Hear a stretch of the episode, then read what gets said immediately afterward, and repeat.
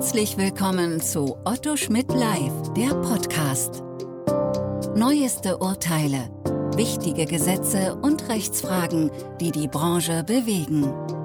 Hier kommentieren Expertinnen und Experten, deren Meinung Gewicht hat.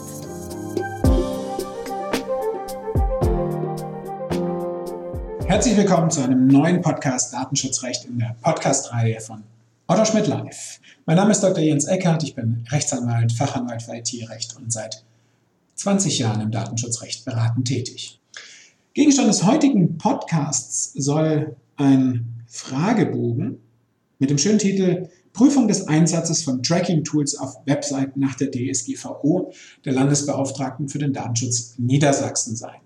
Dieser Fragebogen hat im Januar nochmal, naja, für ein bisschen Aufregung gesorgt oder für Begeisterung oder für Reaktion im Netz, naja, wie auch immer man es sehen will, ähm, als darüber dann auch nochmal im Zusammenhang mit dem im Januar bekannt gewordenen Millionenbußgeld der niedersächsischen Datenschutzaufsichtsbehörde gegen ein Unternehmen wegen Videoüberwachung. Ja, tatsächlich ähm, ist der Prüfungs die Prüfungsfragebogen gar nicht mal ähm, so neu und auf der Webseite der Landesbeauftragten von Datenschutz zwischenzeitlich auch äh, veröffentlicht oder ähm, wohl schon seit äh, Ende letzten Jahres veröffentlicht.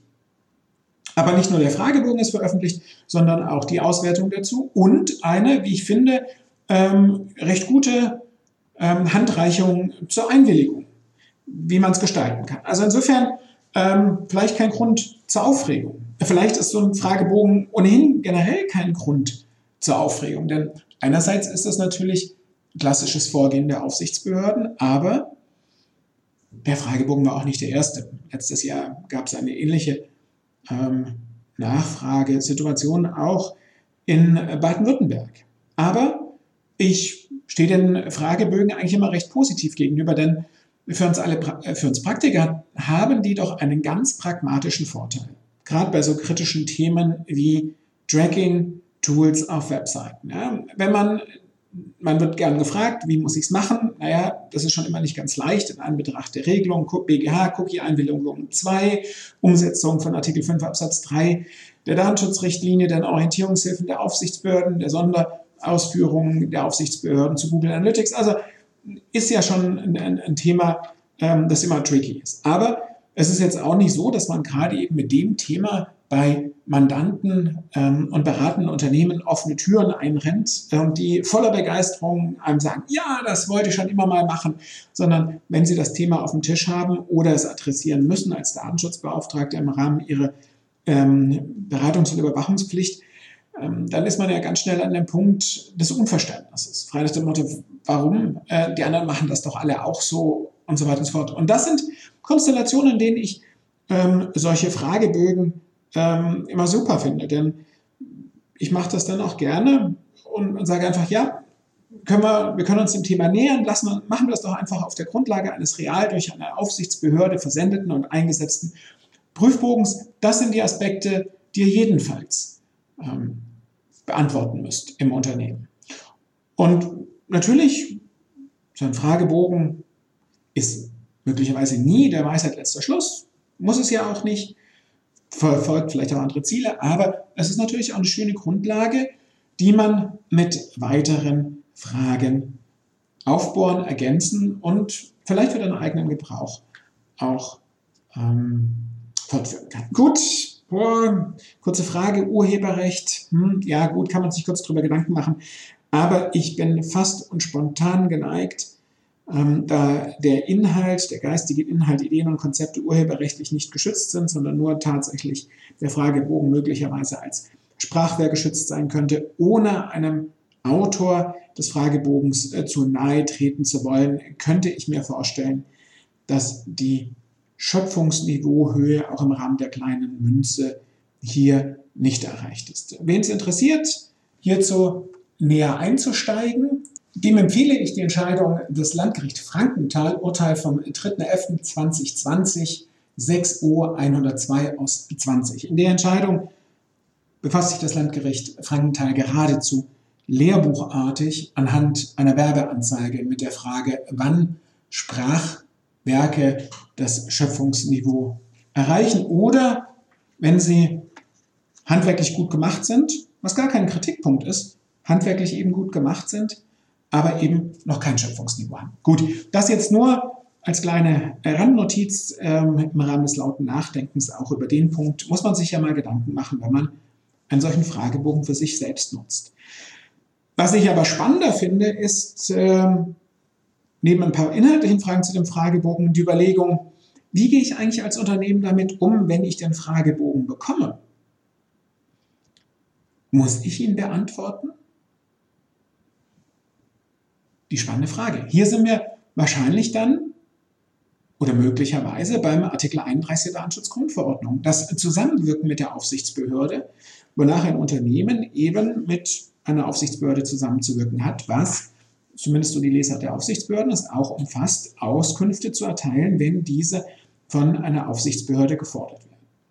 Sie wissen aus allgemein und vielleicht auch aus einem anderen Podcast oder einem Vortrag von mir, dass der, also die Auskunftspflicht des Zusammenwirken nach Artikel 31 der Datenschutzgrundverordnung von der Auskunftsanordnung nach Artikel 58 Absatz 1 der Datenschutzgrundverordnung abzugrenzen ist. In Bestimmtheit, Konkretheit und so weiter und so fort. Alles schön und recht, aber man darf hier nie außer Acht lassen, dass ein Verstoß gegen Artikel 31 der Datenschutzgrundverordnung nach Artikel 83 derselbigen Grundverordnung Bußgeld bewährt ist. Das heißt, wenn einem ein solcher Fragebogen tatsächlich dann ins Haus flattert, muss man sich tatsächlich die Frage stellen, kann ich das einfach ignorieren? Und wie darf ich damit umgehen? Und wie weit ist das mit meiner Wahrheitspflicht hier an der Stelle? Und naja, wie ist das eigentlich mit dem Selbstbelastungsverbot? Ja, ich meine, wenn man das Ganze treuherzig und ehrlich ausfüllt, kann man vielleicht nicht ganz ausschließen,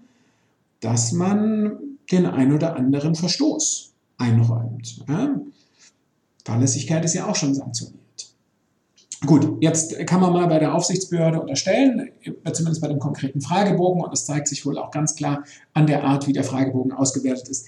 Der, der Versuch, hier Ermittlungen vorzugreifen und dann Bußgeldbewährt zu sanktionieren, wird wohl nicht der Hauptanlass gewesen sein. Aber doch für all diejenigen, die in beratende Funktion oder auch im Unternehmen selbst oder als Geschäftsführer mit dem Thema betroffen sind, die Frage sollte man sich mal stellen. Ob man ein großes Fass aufmachen muss oder nicht, mag ich im Rahmen des lauten Nachdenkens gerne jedem selbst überlassen, aber darüber nachdenken sollte man mal und als Berater sollte man vielleicht auch auf die beiden Punkte hinweisen. Möglicherweise in der gebotenen Kürze, aber dennoch. Wenn man jetzt über die weiteren Schritte nachdenkt, dann muss einem beim solchen Fragebogen auch die Entscheidung des Bundesverwaltungsgerichts in der Sache Unabhängiges Landeszentrum für den Datenschutz gegen die Wirtschaftsakademie Schleswig-Holstein wieder in den Sinn kommen. Denn daraus lassen sich Anhaltspunkte ableiten, wie eine Aufsichtsbehörde auf einen solchen Fragebogen reagieren kann, wie sie mit ihm umgehen kann. Denn das Bundesverwaltungsgericht hat in diesem Fragebogen klargestellt, dass eine Aufsichtsbehörde ähm, auch gegen den Webseitenbetreiber, der solche Tracking-Tools einsetzt, vorgehen kann und nicht verpflichtet ist, gar durch eine andere Aufsichtsbehörde in einem anderen EU-Mitgliedstaat darauf zu setzen, dass gegen den Anbieter des Tracking-Tools vorgegangen wird. Also, man kann nicht sagen, ich mache das mal und verweist dann auf den Tracking-Tool-Anbieter. Nein, das Bundesverwaltungsgericht hat den Weg freigemacht für ein Vorgehen gegen den Webseitenbetreiber durch die in Deutschland zuständige Datenschutzaufsichtsbehörde. Das ist das eine. Das andere ist, dass das Bundesverwaltungsgericht in dieser Entscheidung auch gesagt hat, und den Verwaltungsrechtler wird es nicht total verwundern, sagt er, dass die Reaktion eines, einer Aufsichtsbehörde nicht flächendeckend sein muss. Sie muss nicht flächendeckend gegen alle Unternehmen, die ein Tracking-Tool einsetzen, das die Aufsichtsbehörde für rechtswidrig hält oder ein Plugin oder was auch immer, vorgehen, sondern kann gegen einzelne Unternehmen nach ähm, sorgfältiger Auswahlprüfung und Begründung auch isoliert gegen ein einzelnes oder wenige Unternehmen vorgehen. Sie kann Leuchtturmverfahren führen. Das heißt, hier muss auch die Erkenntnis da sein, die Aufsichtsbehörde ist nicht gezwungen, gegen alle gleichzeitig vorzugehen, sondern man selbst, das Unternehmen, das man berät, das man verkörpert, das man darstellt, kann auch das einzelne, das einzige Unternehmen oder eins der wenigen Unternehmen sein, die im Nachgang betroffen sind. Ein Aspekt, den man sich durch den Kopf gehen lassen muss und sich vielleicht auch die Frage stellen sollte, ob man im Rahmen der Beratung hierauf hinweist.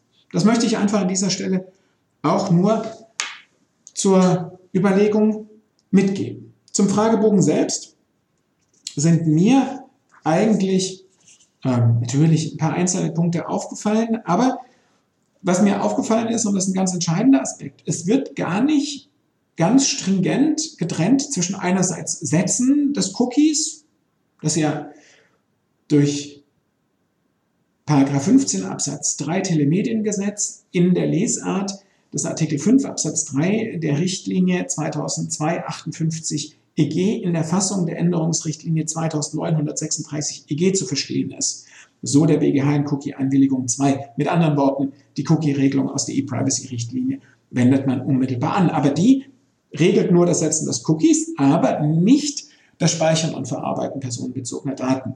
Das wird in diesem Fragebogen gar nicht so sehr differenzierend herausgearbeitet, was ich jetzt vielleicht gar nicht als Kritikpunkt anmerken möchte, sondern hätte es im Fragebogen differenziert herausgearbeitet werden können. Vielleicht hätte es die Beantwortung des Fragebogens leichter gemacht in der Breite. Nein, hätte es mehr zu Problemen geführt bei den Unternehmen, die befragt worden sind, als das, was mit dem Fragebogen bezweckt war. Sicherlich. Also ein Punkt, der einem auffallen kann, aber der dann vielleicht auch wieder hinten anzustellen. Was man aber auf jeden Fall auf dem Fragebogen mitnehmen kann, welche Regelungen haben die Aufsichtsbehörden im Fokus? Wenn es, oder die Aufsichtsbehörde im Fokus, wenn es um Tracking-Tools geht. Das ist ganz klar die Frage der Rechtsgrundlage.